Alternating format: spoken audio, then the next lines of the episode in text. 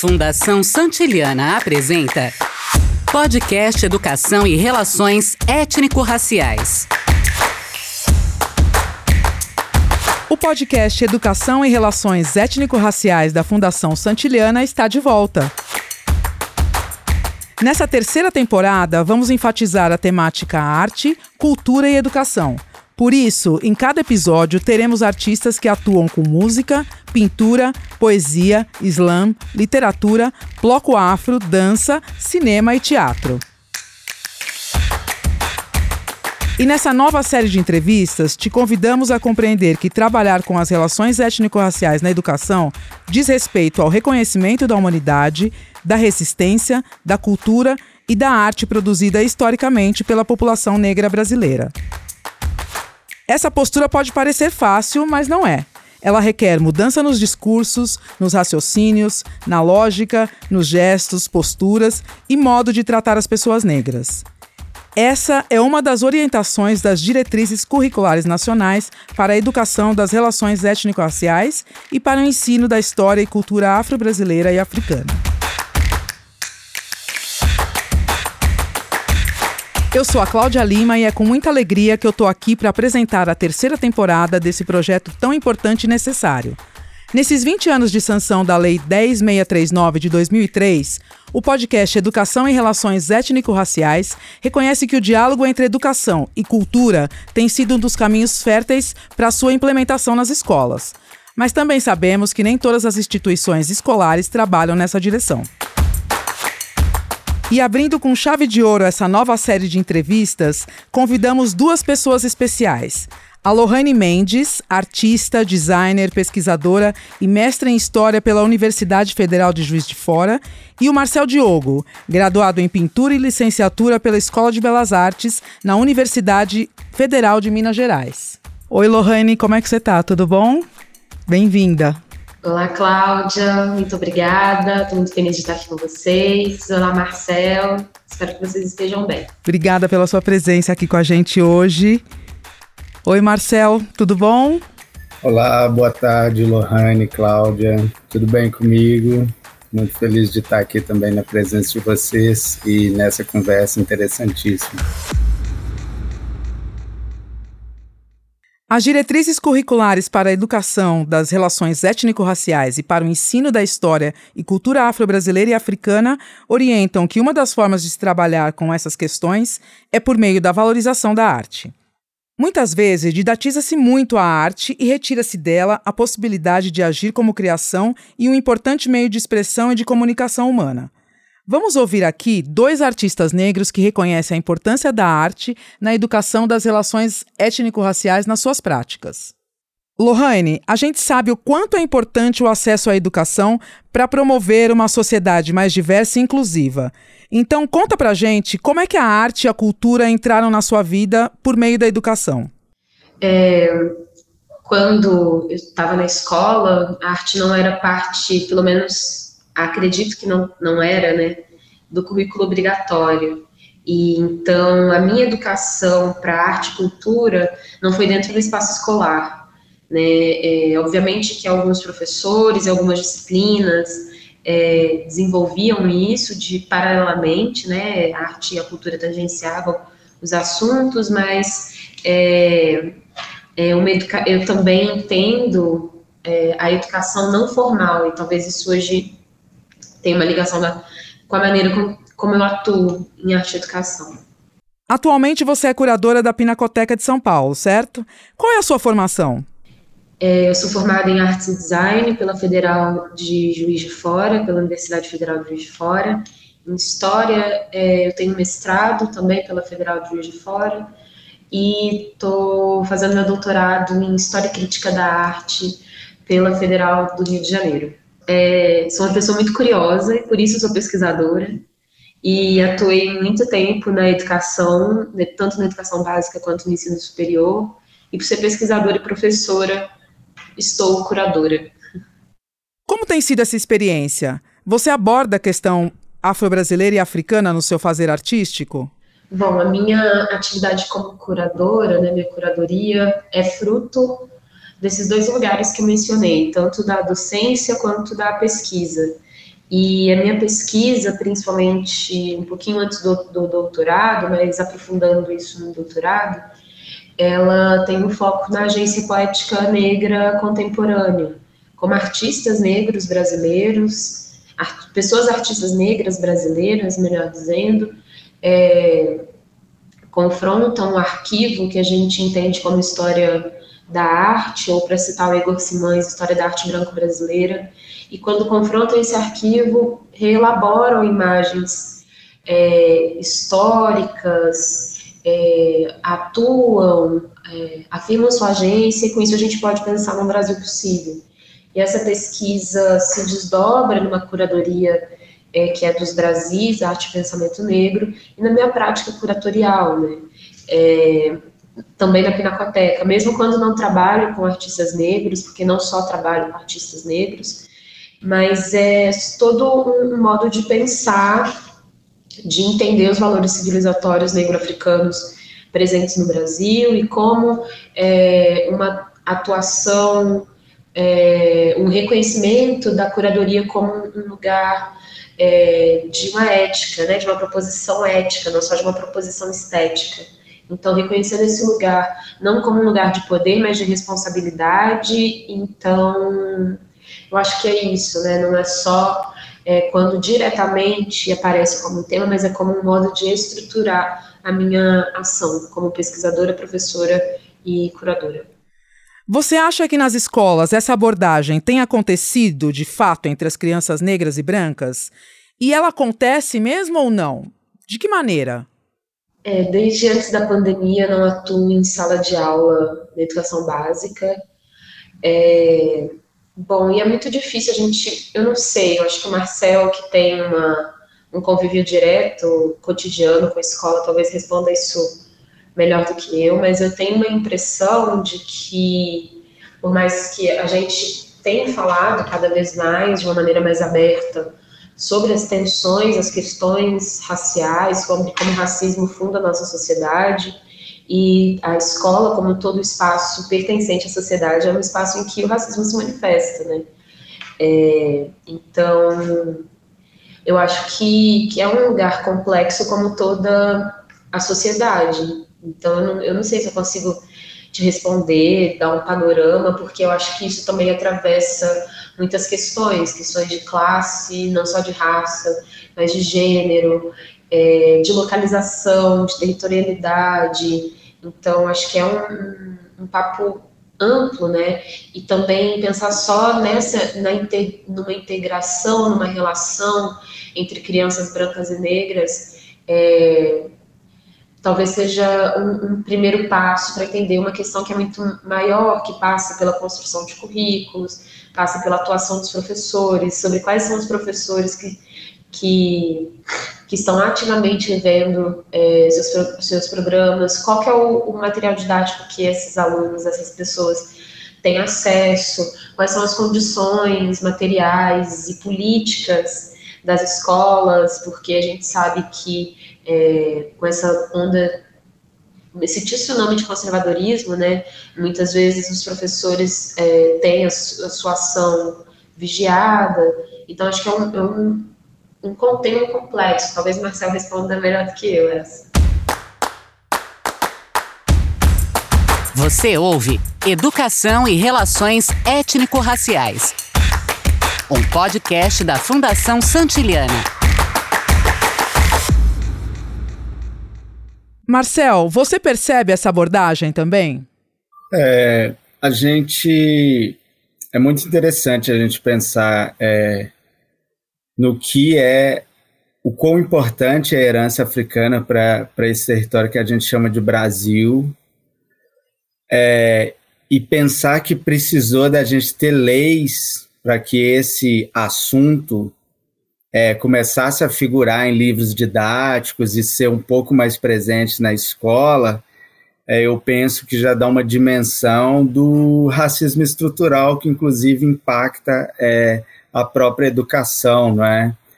E aí eu fico pensando assim, estamos em 2023 e, por exemplo, é conflitos em outros territórios né, que são predominantemente territórios brancos, é, eles são mais falados e ganham mais à tona dentro de escolas do que o próprio genocídio da população negra, por exemplo, assim. É como que é, questões afrodiaspóricas dentro da escola, eu ainda percebo como artista e como professor, ainda como um assunto marginal, assim. Ele é de alguma forma, por mais que a gente tenha leis, tenhamos materiais didáticos para isso, ele ainda é um assunto escamoteado, assim, dentro da própria estrutura é, da escola, por exemplo. É, é comum a gente ver, só para citar uma, uma situação, é comum a gente ver, por exemplo, as escolas aderindo é, e incentivando, por exemplo, assim, é, momentos é, de uma festa de Halloween, por exemplo, do que momentos de se pensar o Dia da Consciência Negra, assim, sabe? É, a gente vê muito menos questionamento a ideia do Halloween como é uma cultura é, exógena, digamos assim, do que é, às vezes resistências a se pensar o Dia da Consciência Negra, né? E aí a gente vem vê, vê nesse momento agora, estamos em novembro, né? A gente vê ainda aquele é, falas como ah é, deveria haver o Dia da Consciência Humana, né? Como se a gente, como se existisse uma, uma igualdade de tratamento das pessoas, dos assuntos, assim, né? E aí a gente sempre tem dentro da escola de falar assim, é, o Dia da Consciência Negra ele ainda é importante porque explicitamente existe uma desigualdade aí. Aí retornando à pergunta, é, ainda é desequilibrado assim como é tratada essas questões dentro da escola seja em livros didáticos, seja em, em, em momentos importantes para se pensar e refletir isso, né? O que torna ainda mais importante que a gente é, fomente discussões a respeito disso, trabalhos e produções nesse sentido, né? Como a Lohane bem disse, é, eu penso que todos os assuntos que têm a ver com, com o que a gente pode chamar de grupos minorizados, né? A gente está focando aqui na questão afrodiaspórica, mas a questão indígena, questões de gênero, homofobia, o próprio bullying, assim, como uma violência direcionada, assim, dentro das escolas, né? Isso, por mais que a gente é possível ver avanços é, a respeito disso, a gente ainda tem uma estrutura escolar muito engessada e muito arcaica, assim, que precisa ainda melhorar bastante. Marcel, você desenvolve pesquisas em vários meios, né? Com destaque para a produção pictórica e projetos de curadoria independentes. Você também leciona em uma escola pública. Eu queria que você contasse para a gente a relação entre esses seus projetos, o seu fazer artístico e a sala de aula. É, embora é, eu perceba que um senso comum veja a docência e a atuação como artista, dentro curadoria, como coisas separadas assim, né? Foi sendo professor que eu percebi que elas são é, a expressão de uma mesma coisa, né? Assim, de ideias, de projetos, de imaginários. É, e aí, assim, é, eu aprendo com as crianças, né? Eu aprendo a ser professor com as crianças, aprendo com, a, com elas de outras formas quando eu estou ali na docência. Eu aprendo com as pessoas são meus pares, eu aprendo curadoria com a Lohane, com Marcelo Campos, com Igor Simões, Hélio Menezes, entre outras pessoas assim também que estão nesse meio. É, eu aprendo com as minhas próprias pesquisas, com quem veio antes de mim, assim, e pesquisou e construiu os assuntos é, que me interessam. Então eu vejo, por exemplo, assim, a pintura, é, que é uma das minhas formações, eu me formei é, em pintura na, na Escola de Belas Artes aqui da UFMG, é, em Minas Gerais, né? E eu vejo a pintura também como uma prática primordial, né? seja pensar a pintura é, corporal, que ela está em povos, diversos povos africanos, está nos povos originários brasileiros, né? Então, é, por mais que eu não tenha um trabalho nesse caminho, nesse sentido, né? Eu estou construindo pintura é, a óleo, ora sobre tela, ora sobre um tecido de pelúcia, que é a minha pesquisa mais recente, né? Pelo fato de pintar nesse tecido de pelúcia, é, eu entendo esse gesto da pintura como um cafuné, porque eu estou dando pinceladas ali sobre é, um pelo para construir uma imagem. E aí o cafuné, sendo uma palavra de origem quimbundo também, é, é um gesto pictórico que me é, remete também à, minha ancestralidade é, africana, assim. Então eu vejo é, é, o próprio ato de fazer a arte, como a docência, todos eles partem desse, dessas pesquisas que elas estão conectadas com a minha vida, né? Então não tem como eu dissociar o professor do artista, o artista, professor, por mais que o senso comum perceba isso, né? E aí, assim, também, não tem como eu, eu dissociar a minha prática é, daquilo que eu aprendo e troco com a Lohane Mendes e com várias outras pessoas, né? Então eu penso a sala de aula e mesmo a minha construção como artista aqui no ateliê, por mais isolada que seja, como uma construção coletiva, assim, como algo que eu estou construindo junto com outras pessoas, inclusive é, levando adiante o que várias pessoas construíram antes de mim, assim, né? Então é pensar tanto a docência quanto a, é, a pintura como um trabalho de conexão, né? Uma conexão com uma, com a ancestralidade, como uma conexão com estudantes que estão ali na sala de aula junto comigo, como uma conexão com outras pessoas que estão fazendo é, é, coisas que me interessam, como a Lohane, por exemplo. Aproveitando esse gancho do Marcel, Lohane, eu queria pedir para você falar para a gente um pouquinho sobre a pesquisa da sua tese de doutorado. É, minha tese de doutorado que eu estou desenvolvendo, como eu disse eu vejo como os artistas voltam nesse arquivo, confrontam o arquivo da história da arte branco brasileira, e esse, essa, esse gesto de voltar atrás, né, que São Cofa é uma das 80 adincras desse conjunto de imagens, conceito da cultura ganense, é, que tiveram historicamente vários usos e significados, mas ela é, a Dintra Sankofa, que ela é representada como esse pássaro que o Marcel falou, né, que se volta para trás, com no bico uma semente ou um, um, ovo, e, e, que às vezes também é, é representado por um, uma fórmula, uma forma, desculpa, que parece um coração, que é até uma forma presente na expografia de dos Brasis. É, Sankofa quer dizer que nunca é tarde para voltar atrás e, e recuperar aquilo que ficou perdido, posso traduzir assim. Então, é, nunca é tarde tanto para a gente voltar, como a Marcel disse, e entender e buscar as nossas histórias, as nossas referências, que é uma história hegemônica de Brasil insiste em apagar, insiste em esconder, insiste em não é, respeitar, tanto fazer essa, esse, esse resgate, né, é, de valores civilizatórios, de uma pertença, de pesquisas teóricas, de saberes. É, é, não quero separar corporais, como se né, o corpo e mente fossem separados, mas saberes mesmo, tradicionais nossos e valores civilizatórios negro-africanos na sociedade brasileira, quanto também voltar atrás e confrontar esse passado, né, esse, essa história hegemônica. Então tem a ver com isso. É, um dos trabalhos que eu estudo na minha tese é a República. Marcel, me ajuda, qual que é o nome da República mesmo? É a República Comunitária Afro-Indígena que ele trabalha.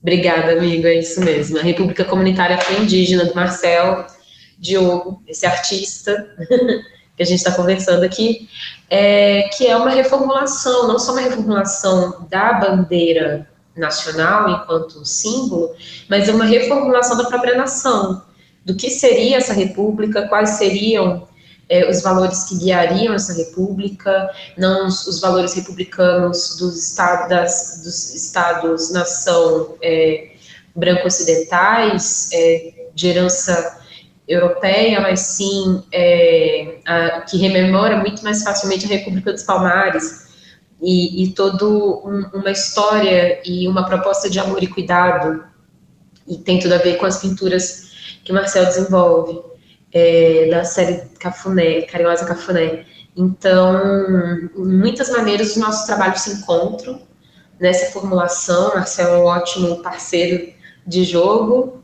É, é bom driblar esse sistema da arte com tendo Marcelo no mesmo time. E eu acho que é isso, assim, basicamente. Eu acho que é uma, um apanhado geral do que é minha pesquisa, né? Uma tese que ainda não foi publicada, até bom. Esse o podcast fica um, um registro, mas também tem uma parte do, do texto que eu tenho ainda, estou desenvolvendo ainda. Mas basicamente é isso. Conheça mais sobre educação e relações étnico-raciais no site Fundação Santilhana com dois L's.org.br. Marcel, você participou de exposições importantes como a dos Brasis no Sesc Belenzinho, aqui em São Paulo, a Carolina Maria de Jesus, um Brasil para os Brasileiros no IMS, que é o Instituto Moreira Salles, também aqui na capital, e o primeiro Circuito Latino-Americano de Arte Contemporânea. Há alguma relação entre essas exposições, a questão racial, a arte e a educação? Que relação é essa? É, total relação, né? Até porque eu penso assim, no caso da, da exposição, que é uma, é uma homenagem, uma exaltação a, a Carolina Maria de Jesus e a dos Brasis, que é uma exaltação a uma construção da arte negra a nível nacional, né, são projetos que partem de pesquisas, né, pensando assim, o, e pesquisas sobre essa produção artística negra, assim, brasileira, né, então, é, eu aprendo com essas próprias exposições, né? Dois Brasis é um projeto que tem uma, uma curadoria tripla, Igor Simões, Marcelo Campos e a Lohane Mendes, é, que está aqui presente conosco. É, e aí, assim, é, são projetos que eles têm também um caráter educativo, por conta que são projetos que partem de uma pesquisa. Então, a própria curadoria é, que inicia esses projetos, né? Ela aprende, estuda para poder construir isso que é a exposição, é, essas exposições nas quais eu e, e, e, na qual eu e várias outras pessoas podem fazer parte, assim, né? Então é como que uma aquilombagem mesmo, assim, é, que ela tem um, um, ponto de partida, que são os projetos curatoriais, assim, as pesquisas, as ideias, e que a gente, enquanto artista, chega para somar, assim, né, para, de alguma forma, largar ainda mais essa roda, assim, essa gira que é, é essas propostas iniciadas por pessoas tão é, interessantes, assim, que estão estudando afim com essas questões, né, pensar, assim, a importância que que foi e é Carolina Maria de Jesus para o Brasil, né? E como que ela ainda é relegada a um lugar da escritora favelada, não é? Um lugar muito estereotipado e pensando também assim que dois Brasis é uma exposição importantíssima, né? E mais que uma exposição, é um movimento, assim, né? E que vem para falar de uma produção artística é, de tempos imemoriais, assim, tem, tem tanto produção de séculos atrás, como produções contemporâneas, e como que a curadoria brilhantemente conseguiu articular isso para mostrar é, produções de mãos negras ricas, diversas é, e espalhadas assim país afora, né? Não só de uma de uma única região também assim, né? Então, eu fico pensando que é, a educação e a própria produção de arte negra, ela está é, é, é, algo que se interconecta e retroalimenta, assim, né? Ela está tá dialogando o tempo todo entre educação, produção artística, pesquisa, é, fomento, e é algo que, que é uma... para a gente trazer também a, a Leda Maria Martins, né, é algo espiralar, assim, que pode partir ali da curadoria, né, que, que dá o pontapé inicial, mas algo que vai sempre só se ampliando, assim, né, num giro, em uma gira, é, que, que se agranda, né, e que se conecta com várias outras possibilidades, né, acho que é, é, a Lohane, ela tem um, um conceito muito interessante, né? Que ela vai falar de, ela vai falar de uma circularidade. Ela fala também é, dentro da pesquisa dela de doutorado de sankofá, né? Assim algo que é pegando aquele aquele adinkra, né? Que é o sankofa, que é aquele pássaro que ele está com os pés voltados para frente, mas o, o rosto para trás, né? De buscar na ancestralidade algo para seguir adiante, né? E aí a Lohane pega isso como um conceito, né? De de dizer assim, ela está buscando. É, nós todos que estamos é, construindo essas produções hoje, né, a gente bebe nessa fonte do passado, né, de quem é, trouxe até aqui para a gente poder seguir adiante com é, várias, não só a luta, como também com todas as maravilhas que foram é, construídas e plantadas até aqui para a gente colher e replantar e, e ampliar essa, essas safras aí, essas, essas plantações, né? Então, acho que, enfim, é isso. Você ouve Educação e Relações Étnico-Raciais, um podcast da Fundação Santiliana. Gente, foi muito rápido, mas a gente chegou ao final do nosso primeiro episódio da terceira temporada do Educação e Relações Étnico-Raciais. Esse podcast que tem trazido muitos aprendizados e o mais importante, de uma maneira simples e descontraída. Lohane Marcel, eu agradeço demais a participação de vocês e toda a troca que vocês tiveram com a gente aqui hoje. Ah, eu gostaria de agradecer, é sempre bom falar. Eu acho que quando a gente fala sobre os nossos processos, é, a gente vai se apropriando cada vez mais deles, então falar e não falar sozinha, né? Trocar é sempre bom. Então, obrigada, Cláudia, obrigada a toda a equipe, obrigada, Marcel Diogo também, não só pelo trabalho maravilhoso, como artista, professor, pesquisador e curador, mas também pela parceria. É, eu também gostaria de agradecer, né, é, vocês. Para mim é sempre uma alegria e um aprendizado trocar com a Lohane Mendes. É um prazer conhecer toda essa equipe do podcast. Agradecer também a professora Nilma Lino Gomes, né, que foi quem articulou toda essa nossa participação aqui. E como a Lohane bem disse, quando a gente fala, por mais que sejam é, questões que a gente está pesquisando, está estudando, está pensando, né? É, falar e colocar para fora nos traz consciência e outras possibilidades de reflexões sobre os assuntos, né? Então, muito obrigado a todo mundo por essa possibilidade, assim, de conversar com vocês, de pensar sobre questões importantíssimas para a gente, para o Brasil e para o mundo, né? E eu queria aproveitar e agradecer também a você que ficou com a gente nesse bate-papo. Ouça e acompanhe nosso podcast na sua plataforma de áudio preferida. Em cada episódio, você tem a oportunidade de ouvir diversos especialistas contando suas experiências e debatendo sobre a necessária construção de uma educação antirracista. Ah, e eu sugiro que você ouça todos os episódios da primeira e segunda temporada porque eles estão incríveis.